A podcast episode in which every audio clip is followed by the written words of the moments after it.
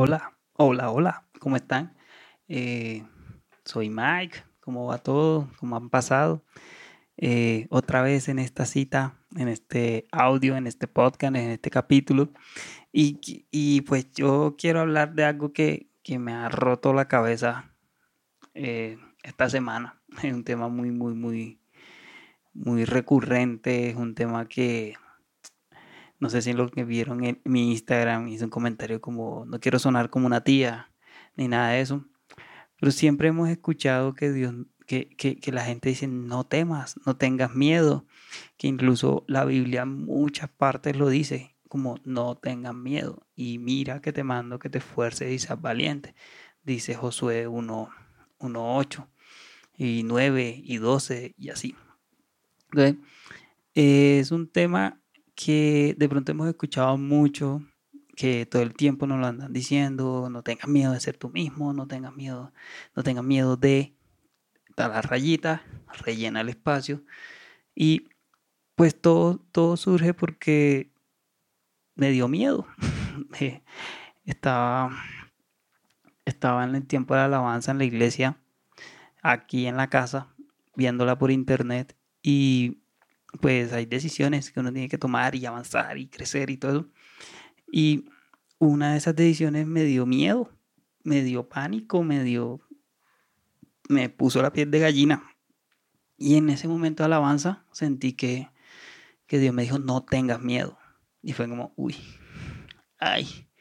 Lo sentí en el mismo tono de cuando me propuso venirme a vivir a Bogotá y me dijo, no tengas miedo, yo estoy contigo yo iré a donde tú vayas. Y es como, ok, Dios te está hablando en serio. Y bueno, lo dejé ahí. No tengo miedo de qué, de qué, de qué. Pasaron días y un día, un sábado, pues estaba ahí en la casa. Gaby estaba en un espacio de ella. Yo estaba en la sala. Estaba practicando la guitarra. No toco guitarra, estoy aprendiendo a tocar guitarra y la estaba raspeando ahí con eh, tocando una canción que la dejé en loop y viendo las partituras y todo eso. Y comencé a tocarle, a tocarle, a tocarle, a tocarle, y un punto en que ya sentí que eso no era suficiente, que era como si Dios hubiese sentado en el sofá y era, aquí estoy, de que tienes miedo. Y yo como, ¿cómo así? ¿Cómo así? ¿Cómo así que tengo miedo? Pero miedo de qué si todo está bien, todo está tranquilo. Pues no tengo trabajo, pero tú has provisto todo. Eh, estoy en la universidad, mira, eh, tengo que hacer unas tareas. De pronto es ese miedo. Eh, así, o sea, comencé como a, tratar de analizar el miedo. Y de pronto Dios comenzó a llevarme a qué quisieras tener. ¿Qué hay eso? ¿Qué es eso que quieres tener? y que, y que está, sientes que está ahí al frente tuyo pasando la puerta, pero, pero no vas por él o por eso. Y pues él me hizo esa pregunta y yo me fui por otro lado.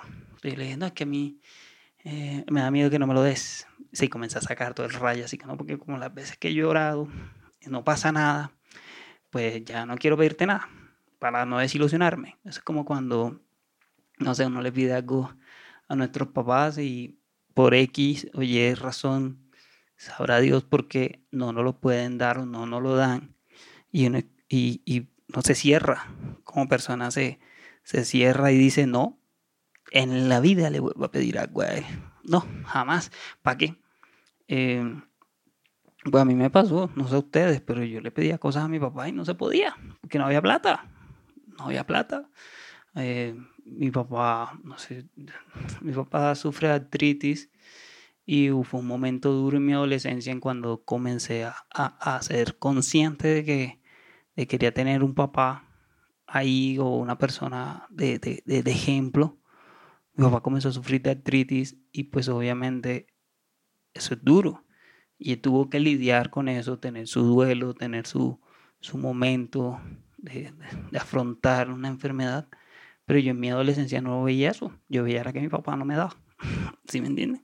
Entonces cada papá pasa por una cosa, cada persona pasa por diferentes situaciones y uno las interpreta como se le da la gana e incluso juzga como se le da la gana. Pero bueno, eso es otro tema. Mi papá todavía tiene artritis, pero gracias a Dios puedo decir que mi papá está ahí. Mi papá pudo venir a mi boda, mi papá me habla, yo lo amo, me ama, me escribe, me reclama porque no lo llamo y disfruto a mi papá hoy.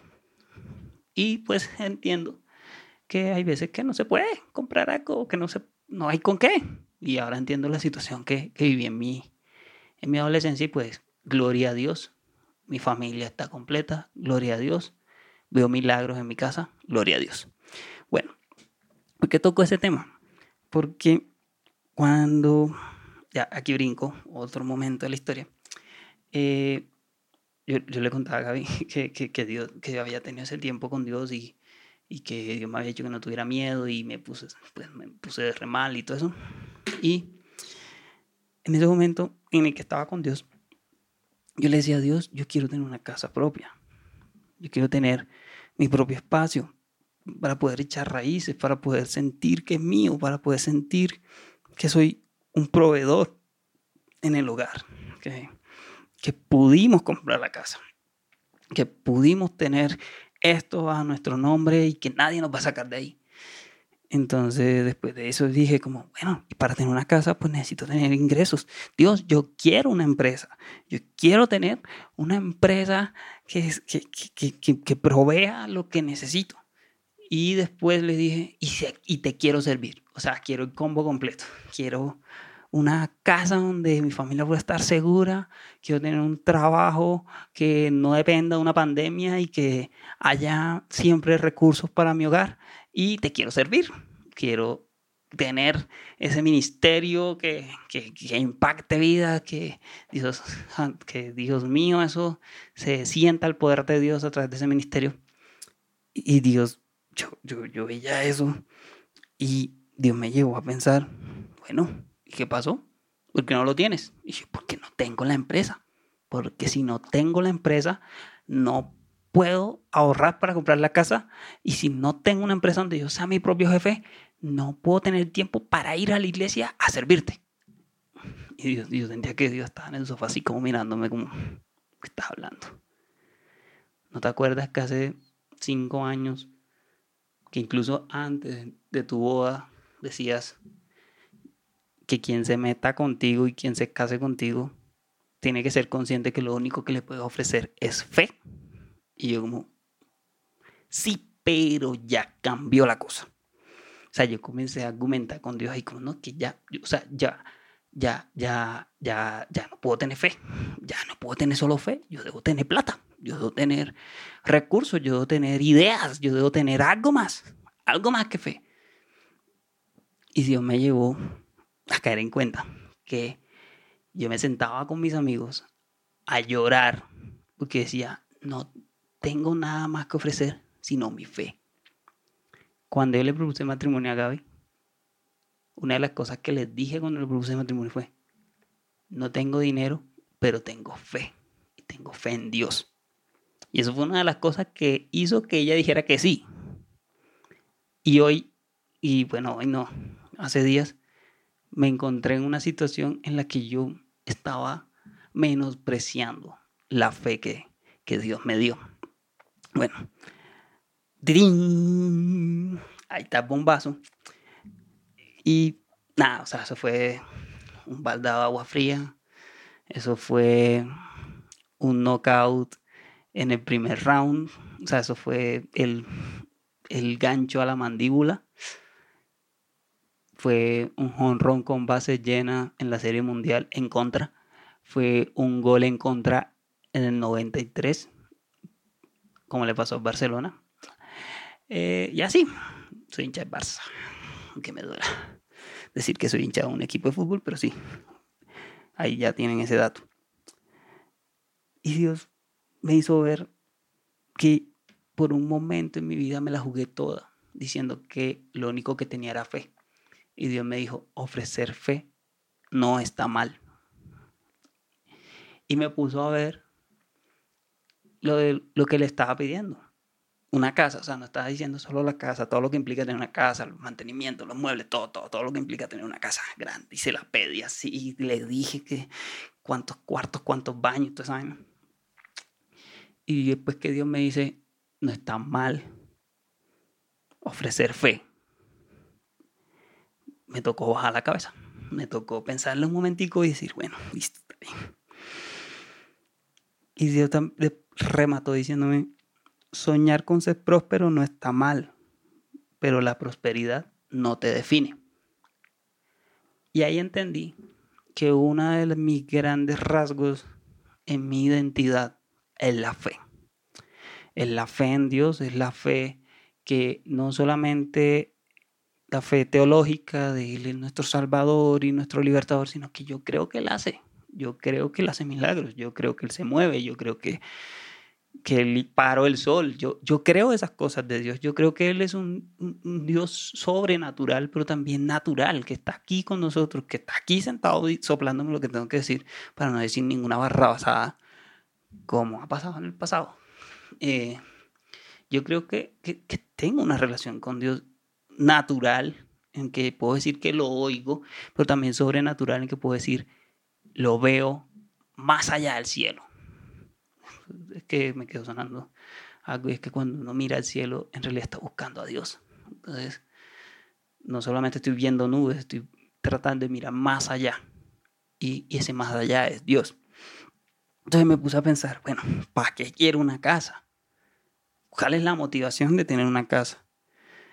Y resulta que hubo un momento, y de pronto esto puede ayudar a alguien que lo escuche, a esa persona que escuche este podcast. Gracias. y espero que esto te ayude. Eh, cuando yo veía lo de la casa, veía que mi núcleo, mi intimidad, mi, mi círculo cercano estaba herido y que debo perdonar. Debo perdonar que, que, mi papá en su dolor se haya, se haya cerrado porque le duele el cuerpo, porque tiene una enfermedad. No de mala gente que dijo abandonar a mis hijos emocionalmente, solo como algunas novelas lo hacen ver, sino que cada quien tiene su duelo, cada quien tiene su momento en el que necesita estar solo para poder asimilar el cambio que está viviendo en su vida. Y yo entendí que necesitaba perdonar eso y sanar el dolor del pasado para poder echar raíces nuevas. Si no, la raíz de amargura que puedo estar sintiendo, porque más de uno en su adolescencia dice, te odio papá, te odio, no quiero ser como tú. Por cualquier pendejada, porque no te regaló el celular, porque no te regaló los zapatos, porque no te pagó la carrera, porque te obligó a estudiar una carrera, porque pudo tener otra familia, porque sencillamente un día no te abrazó como tú querías que te abrazara. Y podemos hacer votos internos diciendo, no quiero ser como esa persona, no quiero ser como mi persona cercana o esas cosas. Y Dios me, me ha llevado a perdonarme a mí, perdonarlo a Él, a perdonarlo por cosas que van saliendo. O sea, yo ahora soy esposo y entiendo la responsabilidad de estar frente a un hogar y no es sencillamente sacar, meter la mano en el bolsillo y dar la plata y decir, vea, compre todo, sino como, hey, no tengo trabajo, pero soy la cabeza del hogar ¿Qué hay que hacer? Listo, póngase el overol, póngase delantal y barra. Póngase, pues, coja el cuchillo, coja la cebolla, pele la llaga la comida. Eso está frente a un hogar. Y eso lo entiendo ahora y puedo jactarme. Y esta cuarentena me ha enseñado eso. Y pues yo oro por un trabajo. Pero, pero sé que Dios me está llevando a entender que ser cabeza del hogar no es solamente meterme la mano en el bolsillo y traer plata plata cualquiera la puede tener. Un liderazgo en la casa no se construye así. Y yo analizo y mi papá, con todo su esfuerzo de que le dolían las articulaciones, nunca falló a la casa en estar, ni tampoco falló e-, económicamente. Y para mí eso es un ejemplo. Y te honro, papá, y te quiero, y te amo, y oro por ti. Porque sí, mi papá no es cristiano, pero puedo tener la libertad de llamarlo y decir, oro por ti. ¿Por qué? Porque Dios ha comenzado a sanar. Entonces, lo de la casa física, de que quiero una casa, cuarto, tal, es, es ver hacia adentro tu círculo cercano y decir, bueno, listo, hay que sanar algo. Hay que sanar algo para poder estar tranquilos, para poder echar raíces. Otro tema es que, yo le decía a Gaby, para mí es muy difícil o estoy aprendiendo a, acomodarme a un lugar porque por todas esas situaciones, X situaciones de, mi hogar, eh, de familia, yo saqué la cuenta una vez y paré. iban 15 casas en que nos tuvimos que mudar. Entonces, para mí, el hecho de estar como en un solo lugar es algo que anhelo, pero también porque vengo de, de esa cultura. Entonces, de, más bien de esa cultura, no, de ese hecho histórico de que tuvimos que mudarnos mucho. Entonces, e, es analizar un poco el background para, o tu pasado para poder redireccionar o estructurar o ajustar el presente y el futuro. Entonces, listo. Yo, yo miro la casa, que es lo, lo mío, lo, lo interno, lo emocional. Vale, arreglar primero lo emocional. Estoy hablando por qué dejé de poner la mirada en la fe. Porque comencé a centrarme en que necesitaba suplir esa fe en cosas materiales. Pero, cuando, pero primero tengo que revisarme por dentro. Eh, a Dios también le pedí una, una, empresa, lo que les decía, una empresa que me dé la plata para poder comprar mi casa y ta, ta, ta, ta. Resulta que mi intención es esa, tener plata. Para tener plata no se necesita una empresa. Para tener plata se necesita tener plata, ya, pues tener la plata como sea. Pero Dios me llevó a entender cuál es el motivo de tener empresa. Y de pronto si tú quieres tener una empresa, y yo no sé por qué estoy hablando esta vaina, y esto son los súper predicador, inspirado en el último momento, pero sí.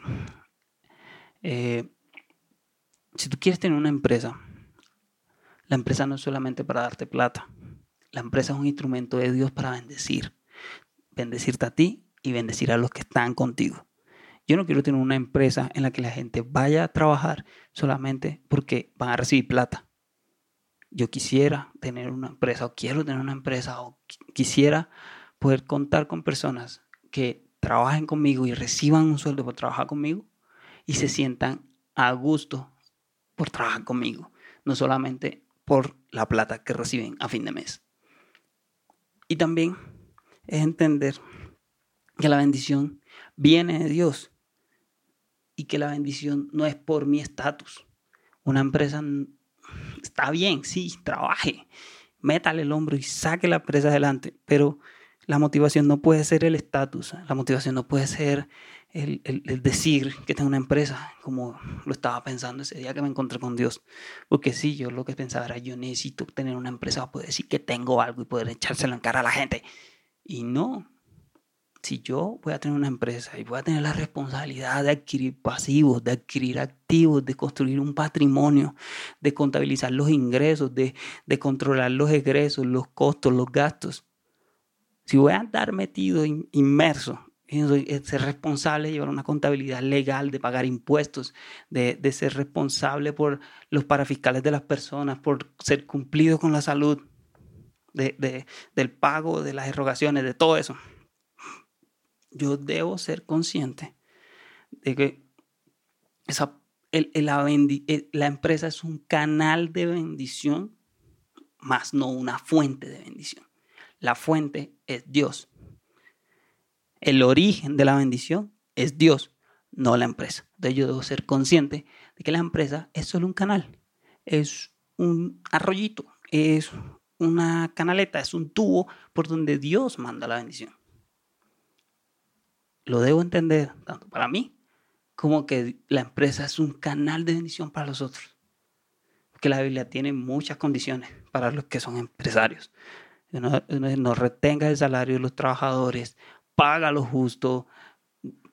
Hay muchas, hay muchas obligaciones que tiene un empresario ante los ojos de Dios.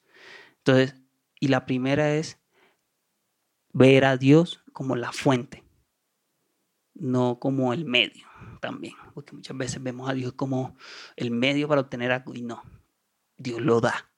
Dios lo da porque en su infinita misericordia Él lo da. Entonces, nada, eso fue como arreglar el, ajuste ahí. Es como, si voy a tener una empresa es para asegurarme de que los que estén conmigo sean bendecidos, no para mi estatus. Y el ministerio, eh, en mi pelea con Dios, yo, yo decía, no, pues quiero un ministerio grande, poderoso, majestuoso, eso, que se vean los truenos saliendo de la casa, así, ras. Que la gente me vea y diga, se caiga, vainas así. Yo, yo soñaba con eso. Pero Dios no, va a pedir, o sea, obvio que, que tiene un ministerio, una gran cosa anhela, pero por la Biblia dice que uno debe procurar su salvación y la de los suyos. Eh, ahí yo entiendo algo, y es que de nada me sirve ser ostentoso, de nada me sirve ser principal si no soy útil. Un ministerio empieza con la premisa de servir. Un ministro es un servidor. El origen de la palabra ministerio es servicio. Entonces, para hacer, para brindar un servicio, para hacer, para darle un servicio a otros, lo primero que se debe considerar es ser útil, no primero, no importante. Entonces, mi oración desde hace rato, gracias a Dios, y por eso también me atrevo a hacer estas cosas, es porque mi sueño es ser útil. Y lo estaba dejando de último, cuando en realidad ese es el primer punto. Yo tengo que ser útil a mi familia. Yo le tengo que ser útil a Gaby, tengo que ser útil a mis papás, a mis suegros, a mis cuñados, a mis hermanas. Yo tengo que ser útil a las personas que me rodean y ahí verán a Dios. No es, mírenme a mí, yo soy importante, yo tumbo a la gente, yo predico a mil personas, véanme porque yo soy importante. No, es yo soy útil, yo te sirvo, yo trato de darme para que tú puedas ver a Dios. Yo te sirvo a ti para que tú veas a Dios. No como yo soy importante porque Dios me usa. No. No, si alguien quiere ser primero, sírvale a todos, decía Jesús. Y es, y es necesario ser útil. O sea, en este punto no tengo más nada que decir, sino un ministerio no se trata de ser importante, se trata de ser útil. Con lo que Dios te dio, con lo que Dios te dice que haga, con lo que Dios dice en la Biblia que debemos hacer. Nada, todo esto lo digo porque por un momento dejé a un lado mi fe. Y yo creo en Dios desde que tengo memoria. Yo sé que Dios existe. Y hay muchas, hay, muchas cosas. Pero lo dejé a un lado porque creí que yo podía ser el Dios de mi familia. Porque creí que, que si yo no trabajo, la provisión no va a llegar. Y Dios estaba usando el trabajo de Gaby para bendecirnos. Eh, Dios ha enviado cuervos, Dios ha enviado personas que ha movido el corazón para bendecirnos. Y obvio, el orgullo se pudre, el orgullo se pisotea, el orgullo patalea, patalea. Pero es Dios, es Dios manifestándose y no dejándonos morir. Y yo con esto no digo, bueno, me voy a quedar sin No, yo quiero un trabajo. Obvio, yo quiero trabajar. Y si alguien tiene una oportunidad para un productor audiovisual o asistente de dirección audiovisual, por favor, aquí estoy. Pero lo que digo es, yo no puedo pretender que Dios me use por mi intención de ser importante cuando Él lo que busca son personas que sean útiles para Él. Entonces, hay, algo que quiero leer que está en Jeremías capítulo 9, versículo 24, en la TLA. Dice, si alguien quiere sentirse orgulloso, que se sienta orgulloso de mí y de que me obedece. Eso es conocerme, pues yo actúo en la tierra con amor y amo la justicia y la rectitud. Dios me decía ese día que me, me senté con él, tienes miedo de ofrecer fe. No tengas miedo de ofrecer tu fe. Y lo digo porque cuando para el matrimonio. Hubo muchos milagros. Y voy a hacer un programa para hablar de los, milagros del matrimonio, de la boda. Pero yo, yo le decía a Gaby, es que siento que para la boda yo gasté todos los cartuchos de fe y que ya no me quedan. Y Dios me dijo, no tengas miedo de usar tu fe, no tengas miedo de ofrecer tu fe. De pronto, tú has dicho, no, yo no tengo fe, yo toda la vida he trabajado y he podido tener las cosas. Yo siento que Dios pretende, Dios pretende que uno haga algo para que Él pueda actuar. Y créeme, Dios no necesita que nosotros hagamos nada. Dios no necesita que, nosotros hagamos eh, penitencias ni nada de eso. Nuestra parte es creer. Nuestra parte es orar creyendo que lo que estoy pidiendo ya lo tengo. Nuestra parte es honrarlo con nuestra vida. Nuestra, lo que nosotros podemos hacer, nuestra parte en un milagro, es creer. Es honrar al dador del milagro comportando nuestras vidas en la manera en que quiere. Eso ya es un esfuerzo muy grande. No querer hacer lo que la carne quiere hacer es un esfuerzo grandísimo. Pero todo lo demás viene por gracia. La fe viene, viene por el oír la palabra de Dios. Y la palabra de Dios es el Evangelio, es gracia. Es, es, es, es la obra de Jesús. La fe es un fruto de la gracia en nosotros. Entonces nosotros no podemos pretender hacer milagros con nuestras manos, porque nuestras manos son un milagro, porque nuestras manos ya son un milagro en sí. Nuestras manos pueden ser útiles para un milagro, pero yo en mi jactancia y en mi arrogancia y en mi orgullo no puedo producir un milagro.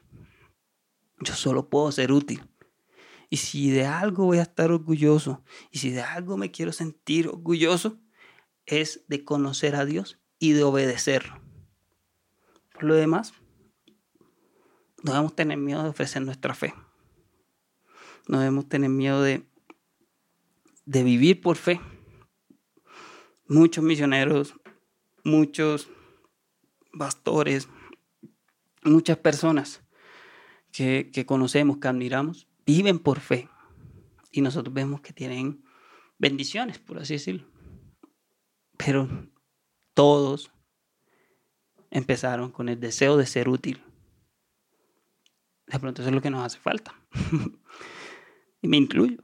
Yo quiero ser útil. Yo quiero que este audio te edifique y te ayude a conectarte más con Dios. Yo quiero ser útil en eso. Yo quiero ser útil en mi familia. Yo, yo, yo quiero ser útil bajando la cabeza con Gaby diciendo, listo, sí, me equivoqué, tú tienes la razón, voy a mejorar. Eso es ser útil. Decirle a mi familia que los amo, eso es ser útil. Lavar los platos, eso es ser útil. Tener una empresa por el beneficio de los que trabajan conmigo es ser útil. Tener un ministerio que lleva las buenas nuevas de Dios para que otros sean salvos, eso es ser útil. Termino con algo que dijo el amado apóstol Pedro. No tengo plata ni oro, pero de lo que tengo te doy. En el nombre de Jesucristo, levántate y anda. Pedro sabía que no tenía plata, que no tenía oro, que no tenía empresas, que no tenía casa, pero tenía fe en el Hijo de Dios. Tenía fe y esa fe le dio lo que más anhelaba esa persona, tomándolo de la mano derecha, lo levantó y al momento se le afirmaron los pies y tobillos y saltando se puso de pie y anduvo y entró con ellos en el templo, andando y saltando y alabando a Dios. Cuando ofrecemos fe, damos lo que realmente necesitan las personas. Cuando ofrecemos fe, ofrecemos a Dios. Entonces, nada, aprendamos, creámonos el cuento de que nuestra fe es más valiosa que el oro y la plata. Y que da a las personas lo que realmente necesita.